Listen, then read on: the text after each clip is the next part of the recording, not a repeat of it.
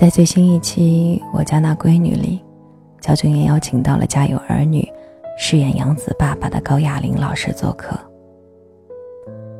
焦俊艳向高老师诉说自己的想法，自己不知道为什么要结婚。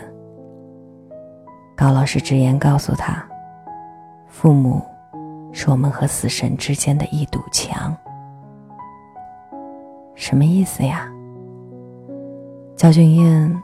他的反应和我们是一样的，一开始完全没有听懂。但是，他一解释，瞬间泪目。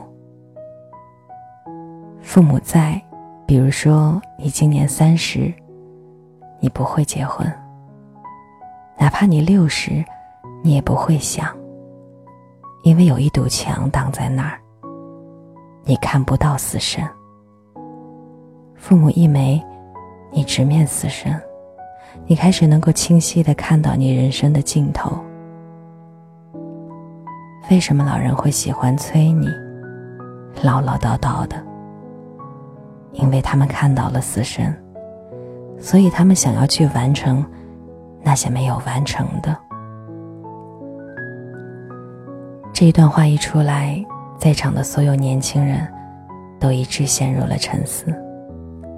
在场的爸爸们都一致表示，说的很对。其中袁姗姗的爸爸深有体会。父母没有去世的时候，我没有这个压力。当我看到我父亲去世时，我在想，我很快也要走这步路。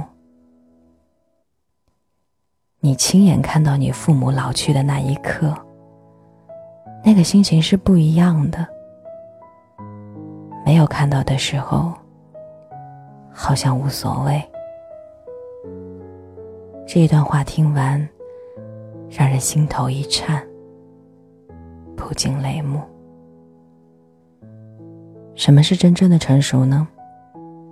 就是当你睡醒了一觉，发现人生的战场上，一轮机关枪扫尽后。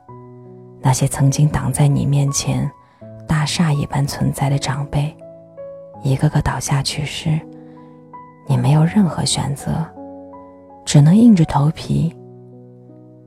这时，你已然站在了队列的第一排。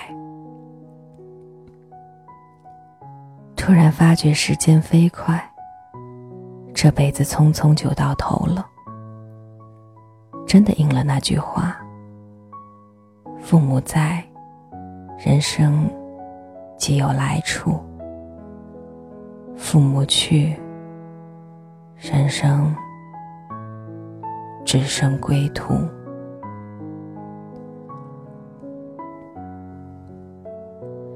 我想起一个故事：古代有一个叫韩伯玉的人，每一次犯错，他的母亲总是很严厉的教训他。甚至打他。当他长大成人后，每次犯错，母亲还是会一样中气十足的教训他。直到有一次，母亲教训他的时候，他突然放声大哭。母亲很惊讶，几十年来打他从未哭过，今天为什么要哭呢？韩伯玉说：“从小到大。”母亲打我，我都觉得很痛。但是今天，母亲打我，我感觉不到痛了。我想，是母亲的身体越来越虚弱，我能够陪伴母亲的时间越来越短了。是啊。当大多数人明白这个道理时，父母已经老了，甚至不在了。就像六十三岁的费玉清宣布退出娱乐圈时，引起一片哗然。但是了解背后真相的人们，却留下了久久一片沉默。他在信里坦诚地说：“这么多年来。”为了达到更高的境界，我一直快步向前，却也忽略了欣赏沿途的风景。当父母亲都去世后，我顿失了人生的归属。没有了他们的关注和分享，绚丽的舞台让我感到更孤独。掌声也填补不了我的失落。去到任何演出的地点，都让我触景伤情。一封亲笔信，寥寥数字。不舍的，不是舞台，而是永远难以再见的双亲。遗憾的，不是鲜花和掌声，而是永远无法拥抱的父母。都说时代变了，我们年轻人有太多的计划要去完成，有太多的梦想要去实现。北漂已经成为了一种常态。我们不回家的底气，不是因为没有家，恰恰是因为我们的家一直在那儿，远方的父母守候着他。但是，你有没有认真的想过，我们到底还能陪父母多久呢？看过一本书，叫做《父母离去前你要做的五十五件事儿》。我当时在书店注意到这本书的时候，正是因为这个残酷的书名。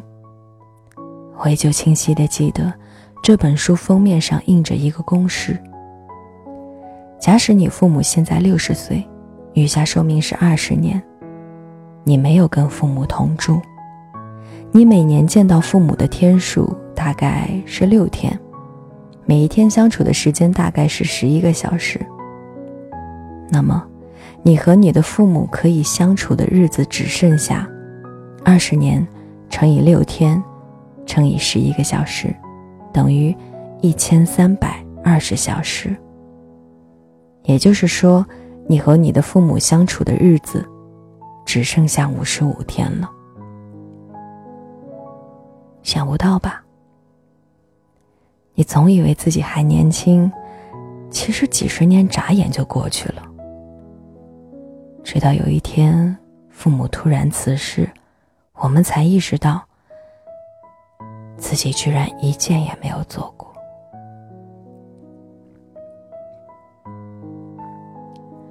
马薇薇曾在《奇葩说》里一番话弄哭了在场所有人，同时也弄哭了自己。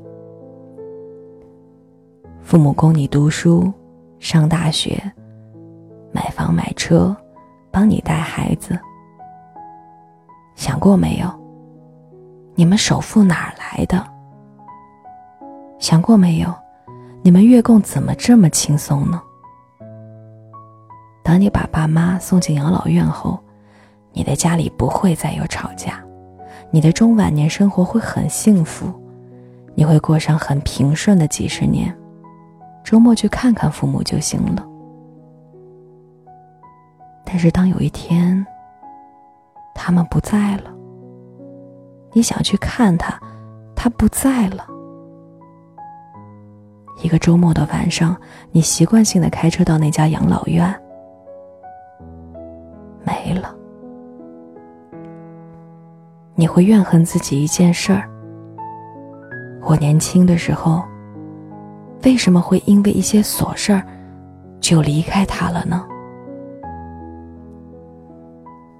我想，作为儿女，最大的懂事，应该是。理解父母的懂事，写到最后，突然觉得好难过。人生如此短暂，过一天少一天，见一面少一面，有时候一个转身就是永远。想想我们这一生里遇到的千万种爱里，父母之爱可能被迫排在了最末位，却也是最牢固的存在。我们的父母可能不完美，但是你永远不知道他们在你看不见的地方为你做了多少事儿。正如柳岩在父亲去世之后所说：“如果亲人健在，有什么都给他们吧。我不想让他们觉得他们不配拥有这一切。父母老了，你要开始像他们爱你一样去爱着他们了。”你不要忘了，